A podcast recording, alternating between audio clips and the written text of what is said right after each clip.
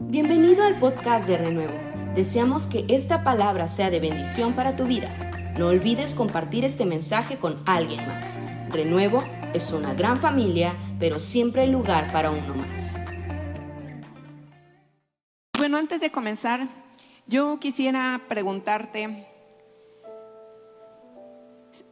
a ver si ustedes me gustaría que me respondieran esta pregunta. ¿Para qué fue que el Señor, el Hijo de Dios, vino a este mundo? ¿Para qué fue? ¿Cuál fue el propósito principal para el cual el Señor Jesucristo vino a este mundo? A ver, Alice, fuerte. Para salvarnos de nuestros pecados, cierto. ¿Para qué más vino el Señor? O sea, además de salvarnos de los pecados para reconciliarnos con el Padre.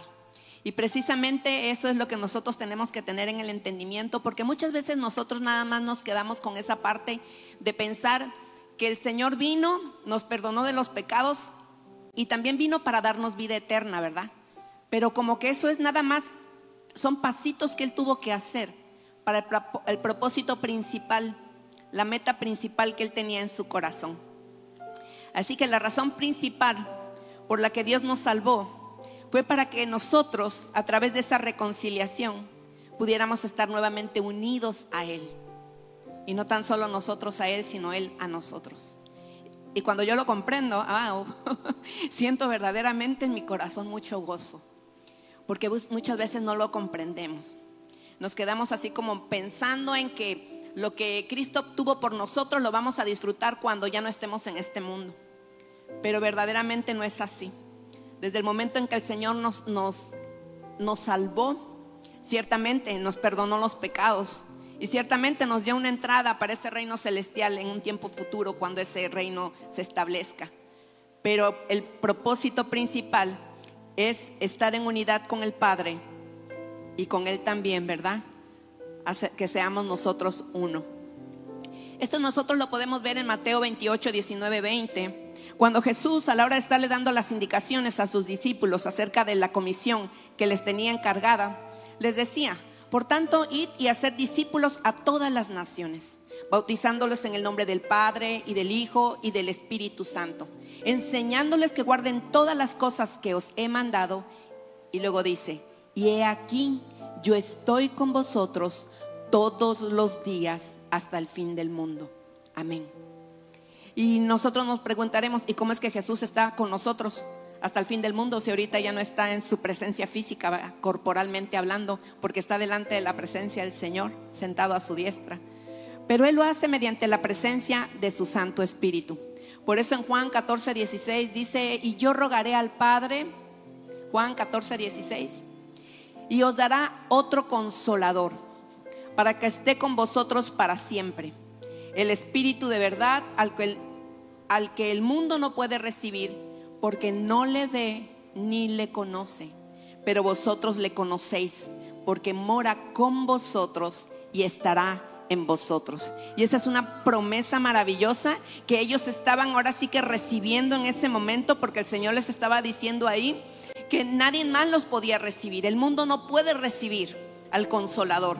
Dice, pero vosotros le conocéis porque aún estaba hablando de sí mismo y aún de, la obra que podían ver y, de la presencia del Espíritu Santo activo ahí en la vida de Jesús, dice, porque mora con vosotros, pero después les da la promesa y estará con vosotros. Y si continuamos leyendo el, el versículo 18, dice, no dejaré huérfanos, vendré a vosotros.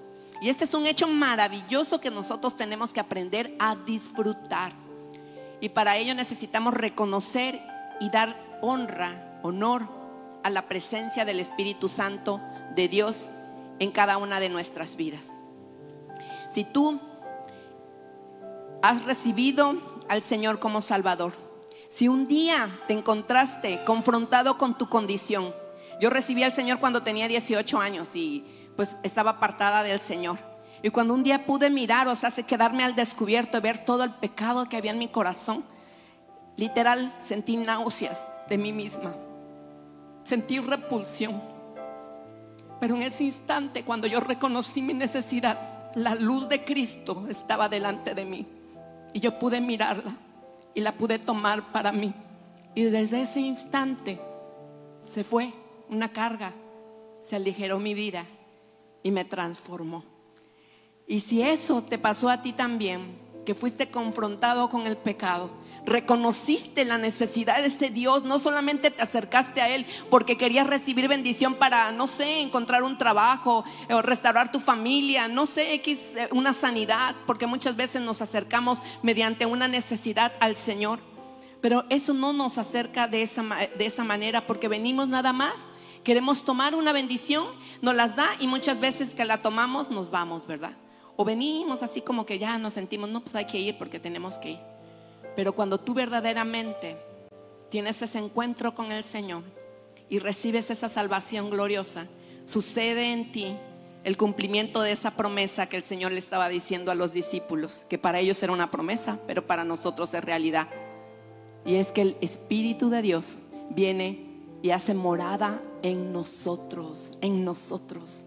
Por eso cuando el Señor, yo, yo decía, Señor, ¿qué, ¿qué, quieres tú que yo comparta con tu iglesia? Y, yo le doy gracias a Dios porque me ha dado una sensibilidad para la presencia, para su presencia, para la presencia del Espíritu Santo. Lo puedo sentir cuando está alrededor de mí, a veces hasta me da como escalofrío cuando estoy en mis tiempos de oración y cuando estamos aquí y estamos en unidad y estamos en adoración. Muchas veces nosotros sentamos en la adoración y no nos damos cuenta que la presencia del Dios Todopoderoso se manifiesta cuando nosotros clamamos. Y a veces nos distraemos y medio lo hacemos o no lo hacemos, pero no perdemos ese disfrute verdaderamente, como decía Patti, la presencia del Señor está aquí. Y no es porque nada más esté aquí, está también en tu hogar si tú buscas esos lugares de ese tiempo de comunión con Dios. Pero cuando nos unimos todos somos como carbones encendidos, que cuando estamos muy juntitos hacemos una gran llamarada y la presencia del, Señor se puede sentir de una manera extraordinaria, que a veces son como oleadas que nada más sientes que te tumban. Así que la presencia del, del Señor es real y nosotros tenemos que aprender a honrarla. ¿Y qué significa la palabra honrar? Cuando yo busqué honrar significa mostrar respeto y consideración hacia la otra persona. Eso es lo que significa honrar, mostrar respeto. Si tú estás hablando con alguien, estás, tú tienes que mostrarle respeto, ¿verdad? Poner atención, estar abierto a oír qué es lo que quiere, estar comunicando con esa persona y no nada más distraídos y así como que a ver qué, qué quiere o no, ¿no? Entonces ahí se nota el respeto, por decir. También significa realizar una prueba pública de respeto, admiración y estima hacia una persona. Y muchas veces cuando nosotros adoramos con tanta libertad, son esas expresiones públicas de admiración, de proclamación, ¿verdad? Que estamos glorificando el nombre de nuestro Dios y también de la preciosa, presencia de su Santo Espíritu. Ahora, nosotros necesitamos aprender, como hemos estado aprendiendo todos estos días, necesitamos reconocer su presencia. Su presencia es real. Su presencia es real. Nosotros tenemos que tener ese entendimiento de que es una realidad. Muchas veces nada más vemos, no, bueno, sí, sí, es como la conciencia que la tengo por ahí, como que de vez en cuando la oigo. Pero es real y es tangible. Y cuando tú empiezas a, pasar tiempos con Él, te haces más sensible a la presencia del Señor. Puedes percibirlo. Aun cuando duermes, a mí me pasa que muchas veces me despierto porque ahí está Él. ¿Por qué? Porque te hace, a, uno en el caminar de esa comunión con el Señor desarrolla esa sensibilidad a estar cerca, como cuando tu amado, yo en el caso que soy esposa, se acerca mi esposo y puede sentir la tibieza de su cercanía, ¿verdad? Lo puedes percibir, ahí está. El Espíritu Santo es, es invisible, los niños lo saben, no lo podemos ver, pero lo podemos sentir. Lo podemos sentir porque así como el viento, como yo les enseño, ¿verdad? No lo podemos mirar pero si tú sales allá afuera y corre el viento, lo puedes sentir, lo puedes experimentar. Ahí está, aunque no lo vemos. Entonces tenemos que entender que la presencia del Señor es una realidad. La presencia del Señor en el Espíritu Santo, o sea, porque es su Espíritu Santo y Él mismo unidos, es una realidad en nuestra vida. La podemos sentir, la podemos experimentar. Jesús, este, cuando él fue bautizado en Lucas 3:22, nosotros podemos ver esa porción de la escritura, cuando dice que Jesús este, fue bautizado y cuando él subió de las aguas, dice, descendió el Espíritu Santo sobre él. en forma corporal como paloma. O sea, él tenía, se pudo Juan en ese momento tener esa revelación de poder mirar esa esencia que se dejó revelar en ese momento para posarse en la presencia, en la, en la presencia, en la persona de Jesús. De la misma manera podemos nosotros ver una evidencia gloriosa que hace unos días celebramos, ¿verdad? En el día de Pentecostés ¿Por qué? Porque en el día de Pentecostés lo mismo sucedió. Aún la presencia del Espíritu se manifestó de tal manera que dice que con un viento recio, ¿verdad? Que de momento yo creo que sorprendió a todos los discípulos que estaban ahí unánimes, juntos, orando y clamando por esa poderosa presencia. Y empezó a llenarles de tal manera que aún había evidencia y evidencia visible entre ellos de la presencia del Espíritu Santo ahí, con ellos y en ellos.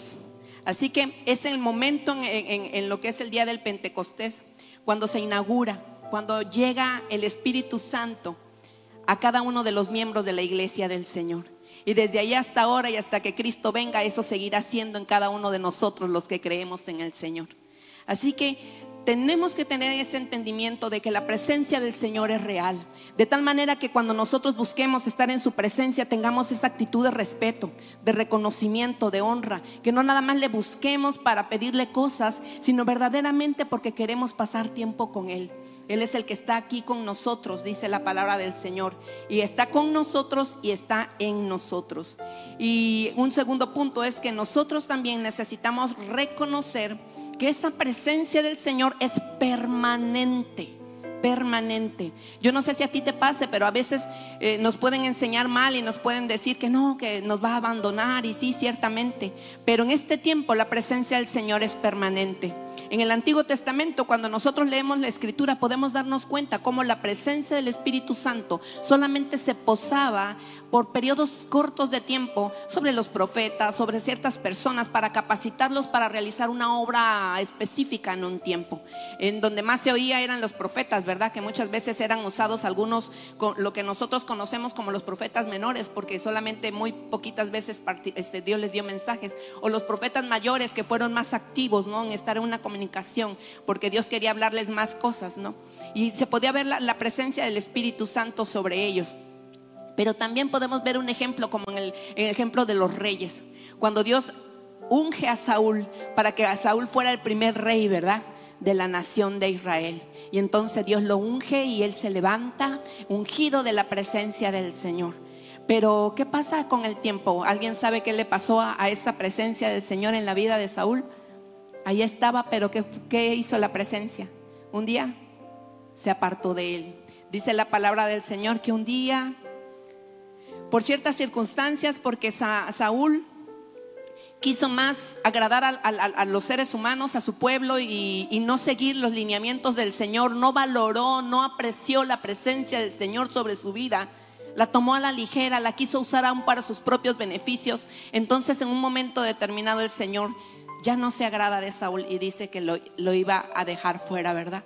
Y entonces la presencia del Señor dice, el espíritu de Jehová se apartó de Saúl y después no tan solo lo dejó solo, sino que aún él quedó en una aflicción, porque aún espíritus malos venían, ¿verdad? Y en su vida para afligirlo. Pero tenemos otro ejemplo, tenemos el ejemplo de, un David en Primera de Samuel 16, 13, 14 donde podemos ver cómo fue ungido y dice, y Samuel tomó el cuerno del aceite y, lo ungió en medio de sus hermanos y desde aquel día en adelante el Espíritu de Jehová vino sobre David. Se levantó luego Samuel y se volvió a Ramá. Y ese es el momento en cuando él era un pequeño todavía y fue ungido para ser el rey, para ocupar el lugar de Saúl que menospreció la unción la presencia del Espíritu Santo. Y dice que desde aquel día posó la presencia del Señor sobre la vida de David. Y yo sé que él tuvo una relación muy especial, ¿verdad? Sabemos todos, porque aún desde pequeño él hizo muchas cosas que ninguno de nosotros nos hubiéramos animado a hacer, pero porque tenía la convicción de la presencia del Señor sobre su vida, la cual le motivaba a seguir adelante porque sabía que Dios le daría la victoria en todas las cosas que él hacía. Y este es un ejemplo, o sea, distinto de alguien que verdaderamente comprendió, de alguien que verdaderamente este, valoraba esa presencia, que aún él era un cantor, ¿verdad? Hizo tantos salmos y entonó, bueno, escribía tantas canciones y aún creó instrumentos para poder expresar esa adoración que salía de lo profundo de su corazón para, para Dios, para Dios. Él fue inspirado por él para hacer todas esas cosas que él hizo. Entonces podemos darnos cuenta la diferencia. Otro personaje que nos habla también la Biblia de alguien que no valoró la unción fue un Sansón, quien Dios también lo había ungido para poder libertar, era un juez y tenía que libertar la nación de Israel. Y, Dios le dio ciertas órdenes específicas a sus padres aún para que se cuidaran desde que estaba en el vientre él de su madre, de tal manera que no se contaminara para que la presencia del Señor pudiera estar con él, porque el deseo del corazón de Dios era permanecer sobre la vida de, Sansón todos los días de su vida. ¿Y qué fue lo que pasó? Él lo tuvo en poco, se sintió, ay no, si yo tengo la presencia del Señor y el Señor va a estar conmigo porque pues soy el libertador, tengo que libertar a, a Israel de los filisteos. ¿Y qué pasó? Lo mismo le sucedió que a Saúl. Que un día cuando la mujer le dice, ay, levántate todo, y él se levantó pensando que la fuerza del Señor venía sobre él, descubrió que la presencia del Espíritu Santo ya no estaba sobre su vida, porque él no había valorado la presencia del Espíritu. En este tiempo nosotros no podemos decir que el, Espíritu Santo nos va a abandonar. ¿Saben por qué? Porque Cristo ya pagó el precio para que él, ahora sí que para que nosotros fuéramos limpios y él pudiera permanecer en nosotros posicionalmente hablando, ¿verdad? O sea, delante de la presencia del Señor. Y en su promesa en las escrituras leíamos que decía ahí y que Él estaría con nosotros todos los días hasta el fin, hasta el fin del mundo. Por eso nosotros debemos de entender que esa presencia es con nosotros, es real y es para siempre debemos estar apercibidos. Yo no sé, pero a mí me encanta decirle a los niños, les pregunto, ¿tú le dijiste buenos días hoy al Espíritu Santo cuando te levantaste? Y en la noche a veces le digo, y ya le dijiste en la noche, buenas noches Espíritu Santo, gracias por esto, esto, esto, otro. Y sabemos que tenemos que orarle al Padre, pero el quien está con nosotros y aún nosotros somos este, encomendados a tener comunión con Él es a través de una relación, de una interacción, ¿verdad? De una comunicación. Yo les digo, tú puedes decirle al Señor, al Espíritu Santo, ayúdame, tengo miedo, o tengo esta prueba, o tengo esta lucha y todo, y pedirle ayuda. Y en la noche antes de dormirte, dile de manera muy breve, gracias, gracias por tu presencia. Buenas noches. Porque para que ellos aprendan y tengan esa conciencia de que la presencia del Señor está con ellos, que está con ellos y que estará con ellos todos los días de su vida. Cuando nosotros valoramos la presencia del Espíritu Santo, cuando nosotros la experimentamos, entonces ¿saben qué va a suceder en nuestra vida? Vamos a poder sentir su ausencia. Vamos a poder sentir su ausencia no porque se haya ido completamente, pero sí porque a veces se, repliega un poco y lo vamos a ver un poquito más adelante. Pero cuando ya lo hemos experimentado, nos vamos a descubrir que cuando nosotros hacemos cosas, hay ciertas cosas que hacemos que hacen que de momento nos sintamos así como que Él está ausente de nuestra vida. Pero tenemos que entender que a pesar de esas situaciones, no estamos nunca solos. Nunca, nunca de los nunca estaremos solos. Por lo tanto, el Señor me hace sentir, ¿por qué hay sentimientos de soledad? ¿Por qué hay en el pueblo, sobre todo en las mujeres? ¿Por qué hay sentimientos de soledad? ¿Por qué hay sentimientos de abandono? Si yo estoy con, con ellas, con cada uno de ustedes, y estaré por siempre todos los días de sus vidas. Y muchas veces nosotros, porque estamos, este, no sé, afligidas, eh, eh, ponemos nuestra mirada en, personas, a lo mejor los hijos, un, amigo, una amiga, un novio, un, esposo, y queremos que ellos satisfagan nuestra necesidad este, emocional, a lo mejor del alma, pero de nosotros debemos de entender que nadie puede satisfacer esas necesidades, solamente Dios y lo hace a través de la presencia del Espíritu Santo. Él es el único que puede saciar nuestra vida. Y entonces yo te digo, si tú has pasado en, esta, en este tiempo por periodos de, de soledad, de angustia, de que quizás te sientes abandonado, menospreciado, no reconocido, no te sientas así. Si tú eres un hijo de Dios, déjame decirte que tú tienes la presencia del Espíritu Santo contigo. Y Él quiere que tú te apercibas de esa presencia que le reconozcas que, Él siempre está ahí contigo, que le busques, que pases esos tiempos con Él, que aún le abras el corazón y le puedas decir lo que te aflige, lo que te hace sentir mal, porque Él quiere estar contigo para levantarte, para sustentarte, para, para sostenerte, para fortalecerte y para guiarte. Muchas veces nosotros ignoramos esa presencia cuando decimos que estamos solos, porque precisamente no tenemos esa comunión, no tenemos esa percepción de su cercanía. Entonces cualquier circunstancia en la vida nos pasa, tenemos problemas con mamá, papá, no sé, alguna situación, a lo mejor no puedes lograr una meta o algo y te deprimes, te sientes solo. No te sientas solo, porque eso sería ignorar la presencia del Señor. Mejor clama, clama a Él, acércate a Él. Y hay momentos en los cuales tú te sientes triste, porque yo también paso por tiempos tristes y yo creo que todos, todos, ¿no? Pasamos por esos momentos, pero hay que aprender aún a cobijarnos, acercarnos ahí este, con él. Yo nada más le digo, solamente abrázame, solamente abrázame.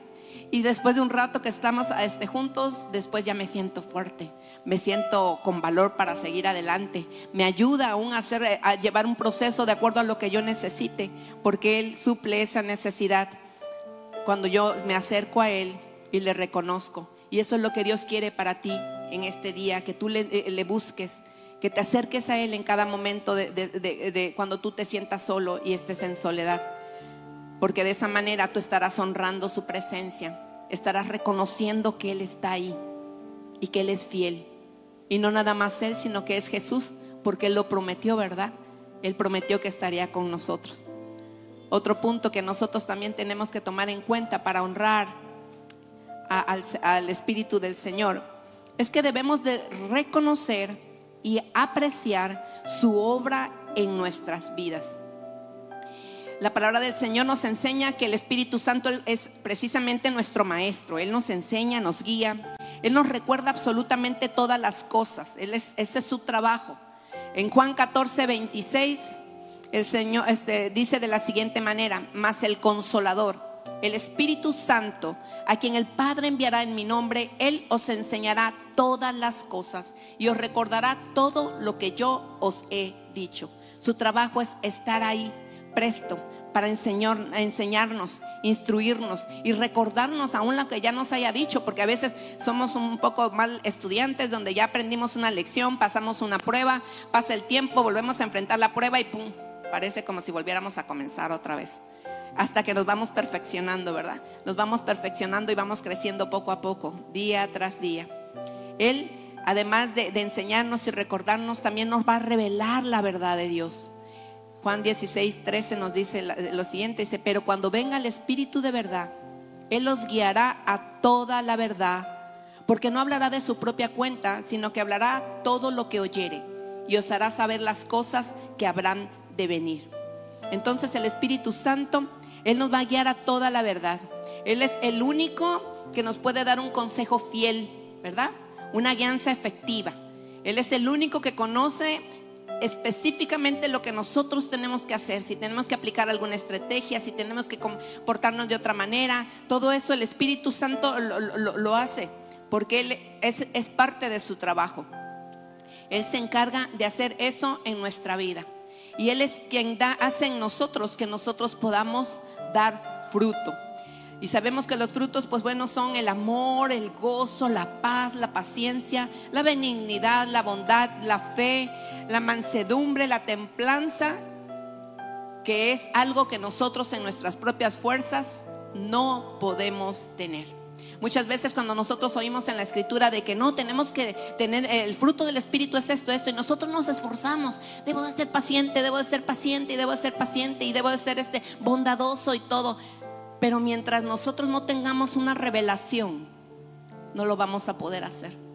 No es lo mismo decir, tengo que ser paciente. Ya te saco a alguien de las casillas y bueno, pero tengo que ser paciente, tengo que ser paciente. Y eso en tu corazón a lo mejor crea enojo y crea, crea ansiedad y crea amargura y todo, pero tú dices, no voy a decir nada porque tengo que ser paciente. Es muy diferente a cuando la presencia del, del Señor te abre los ojos y tú puedes ver que aquella situación o aquella persona que te hace exasperar o que te está haciendo algún daño, no sé, te das cuenta que tiene una necesidad. Y entonces tu corazón está protegido. porque ya no, ya no, ya no te sientes atacado, sino lo que te das cuenta que esa persona está experimentando una necesidad en su vida y por lo tanto actúa de esa manera. Y entonces empiezas a tener paciencia y empiezas a reconocer el amor de Dios también para su vida y que Dios también quiere transformarle y quiere cambiarle y quiere bendecirle. Y entonces la paciencia va llegando, se va perfeccionando en nosotros, librándonos de todas esas emociones que, son contrarias, ¿verdad? Y que se vuelve una paciencia genuina, que se, que se vuelve igual como el amor, un amor genuino, porque aprendemos a amar a las personas a pesar de todo, de lo que son, a pesar de que fallen una y otra vez, una y otra vez. Porque cuando te fallan, yo me acuerdo que en el principio, cuando el Señor me, enseñaba estas cosas, cuando me fallaban una y otra vez, ¿y hasta cuándo? Y, luego decíamos 70 veces 7, ¿no? Y casi queremos llevar la cuenta. Pero una y otra vez me decía el Señor, y Él nada más me decía, extiende la gracia. Yo le decía, Señor, extiende la gracia. Y así, yo llorando, le decía, Señor, pero ¿por qué me dicen ahí encerrada? No, yo soy tu hija, le decía yo, ¿por qué? Y él me decía, en lugar de, venir y decirme, no, ay, pobrecita de mí, todo, me decía, extiende la gracia, extiende la gracia. Y un día me encerré con él y dije, Señor, enséñame qué es la gracia, qué tengo que hacer. Y me decía, de la misma manera que tú me fallas todos los días, una y otra vez, tú extiende la gracia y perdona, una y otra vez. Porque sabes, a veces pensamos que somos muy santos y que le hemos alcanzado todo, pero cuando vemos la magnitud de la santidad de Dios, nos vamos a poder dar cuenta que a un solo mal pensamiento de duda, de aflicción, de incredulidad, de crítica, es pecado delante de Dios. Y que si no fuera por la sangre preciosa de Jesús, no pudiéramos estar delante de su preciosa presencia. Entonces cuando tú tienes esa revelación de quién tú eres, y lo que el Señor ha hecho por ti, entonces tú puedes extender la gracia y tú puedes perdonar aunque te fallen una y otra vez. Y a lo mejor los demás te dicen, estás loca, eres una, no sé, te usan, no, sé, cualquier expresión. Ya deberías de, salir de esa situación, de esa relación, de ese lugar, no sé, de esa condición. Pero cuando tú te, te das cuenta que hay misericordia también para este, de parte de Dios para la vida de esas personas que te ofenden, que te dañan, tú entonces puedes decir, tengo que extender la gracia. Tengo que extender la gracia y se te hace sencillo, se te hace fácil, porque ya tú pudiste ver delante del Señor la condición en la que tú estabas y que Él lo hace por ti todo el tiempo. Así que nosotros podemos recibir de Él, o sea, del Espíritu Santo ese fruto. Él es el que lo, hace germinar en nosotros, lo, lo hace crecer. Y Él quiere que nosotros demos fruto abundante. Esa es su palabra que unos dan al 30, al 60 y al 100 por uno. Pero Él quiere que todos seamos de 100. Todos seamos de 100. ¿Qué es lo que pasa? Que no podemos ser de 100. Depende de nosotros, no de Él. Porque Él es el poderoso, el que tiene el poder creativo para hacer algo nuevo en nuestro corazón. Pero mientras nosotros no lo anhelemos y no querramos ceder en ese punto, entonces Él no podrá hacer la obra. Por eso necesitamos entender eso. Necesitamos ser, estar apercibidos, reconocer que Él vino a hacer una obra en nosotros y nosotros ser sensibles a eso para honrarlo, para reconocerlo, de dejar que Él obre en nosotros, siendo nosotros humildes y sencillos, dejándonos dirigir por la instrucción que Él nos tenga en el día a día, en la situación que nosotros estemos enfrentando además de que Él viene a darnos fruto, también Él, nos, nos capacita para todo lo que nosotros tenemos que hacer.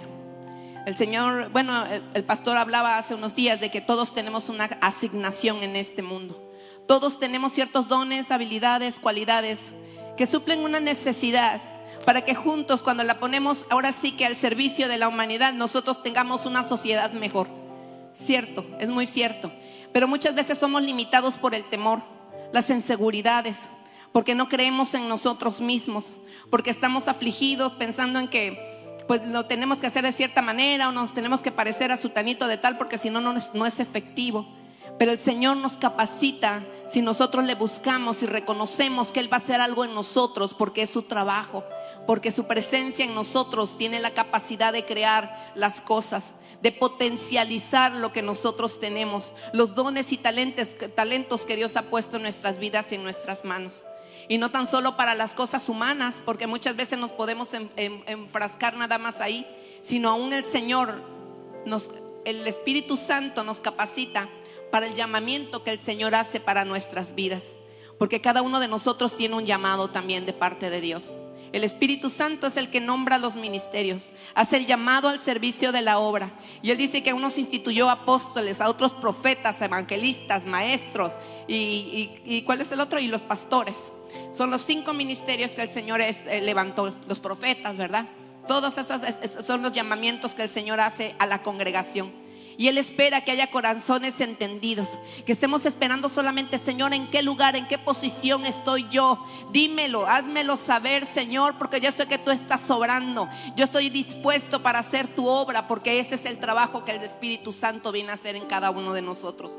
Pero a veces nosotros pasamos el tiempo ignorando el llamado. Muchas veces pasamos no haciendo caso o pensando que, que simplemente nuestro llamado es estar en, en la congregación sentados y yo antes pensaba cuando era nueva en, las cosas del Señor, que solamente las personas que, eran, las que estaban al frente eran los discípulos. Yo pensaba, bueno, la iglesia está acá, en las sillas, y los discípulos están ahí al frente, y son los que predican en lo que hacen todas las cosas. Hasta que un día entendí que no, todos los que seguimos a Jesús somos discípulos del Señor. Y por lo tanto nosotros tenemos que estar listos porque el Señor tiene un llamamiento para cada uno de nosotros. ¿Cuánto tiempo tienes tú que conoces al Señor? ¿Cuánto tiempo tienes? Analiza esa pregunta. ¿Has descubierto? Quizás lo que te hace falta es preguntarle al Espíritu del Señor para que Él active y quizás empezar a servir, porque muchas veces en el servicio es cuando empezamos a descubrir dones que ni siquiera nosotros imaginábamos. No, no imaginábamos, yo al menos nunca me imaginaba hacer lo que hago para el Señor en este tiempo y me cuesta trabajo. Aún en la clase del sábado los niños aprendíamos de que esfuérzate y sé valiente. Y le decía yo que es un valiente. Aquel que no tiene miedo. No, es aquel que aún, aunque tenga miedo, se levanta y dice, lo voy a hacer. ¿Y sabes por qué? Porque reconoce que no está solo, que hay un poder que está con él, que la debilidad el poder de Dios se perfecciona y que puede decir, como decía Pablo, por eso me, me glorío en mi debilidad, para que entre más grande o, más, ese, o tanta sea mi debilidad, mayor el poder de la gloria de Dios en mi vida, que me va a sacar adelante y me va a ayudar a hacer lo que Dios me ha llamado a hacer. El Señor quiere que nosotros pongamos atención a la presencia del Espíritu Santo, porque Él pagó un precio de sangre para que Él estuviera con nosotros. Él lo dejó con ese propósito. Es su misma presencia, como si Él estuviera aquí con nosotros, capacitándonos, instruyéndonos, guiándonos. Su presencia. Y Él aún decía a los discípulos, les decía, y les conviene.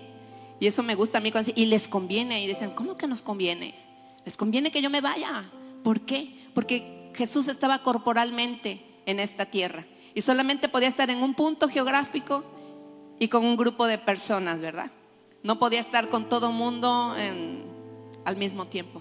Pero la presencia del Espíritu Santo, que es la presencia del Dios Todopoderoso, puede estar con cada uno de nosotros, con cada uno de nosotros. Y puede tener una relación íntima, profunda y única con cada uno de nosotros. Porque de acuerdo a la relación que, hagamos, eh, porque eres tú y Él, yo y Él, Él es único. Y Él nunca está ocupado él nunca está cansado. Él nunca está distraído como nosotros que podemos estar acá y para lo mejor por aquí así, ocupado con el trabajo, no sé.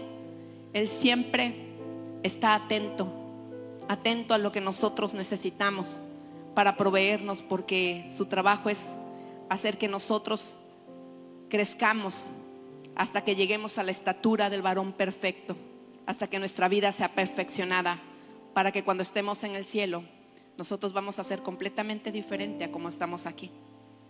Aún, ciertamente, la palabra nos dice que allá en, el cielo aún nos van vamos a recibir coronas de lo que hayamos hecho en esta tierra.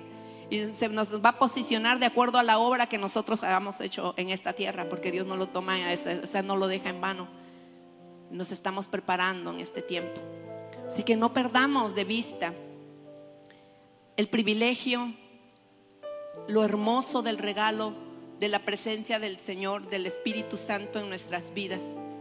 Y que nosotros debemos de estar apercibidos y siempre buscando honrar su preciosa presencia, su preciosa presencia en nuestras vidas. ¿Cómo lo hacemos?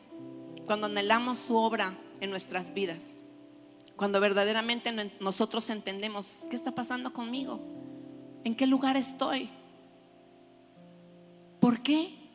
Pues, pues simplemente porque tú no anhelas lo que Él tiene para ti. Tenemos que estar con un corazón dispuesto a seguir sus instrucciones y también a cuidar de la comunión con Él. Porque eso es muy, muy fácil. Decíamos nosotros, su presencia es permanente, pero hay que cuidar la comunión con Él, porque Él se puede quedar replegado. En Efesios 4, 30, 32 dice, y no contristéis al Espíritu Santo de Dios con el cual fuisteis sellados como un sello de propiedad, porque ese es el sello del Espíritu Santo, un sello de posesión adquirida de parte de Dios para el día de la redención. Y contristar es desdeñar la presencia, o sea, si es como no valorar. Y contristar es hacer que esa persona no sentirse valorada se entristezca en su corazón. Entonces a nosotros se nos exhorta, no lo contristen, no lo entristezcan. ¿Cuándo es que nosotros entristecemos al Espíritu de Dios?